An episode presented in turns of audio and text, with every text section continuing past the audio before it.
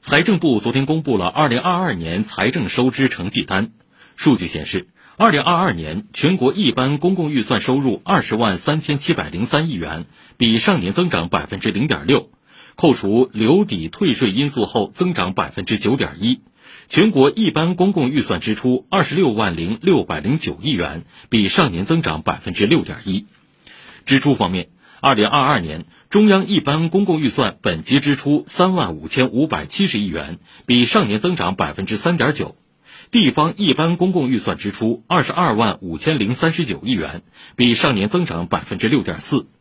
从主要支出科目看，卫生健康、社会保障和就业、教育、交通运输等领域支出增长较快。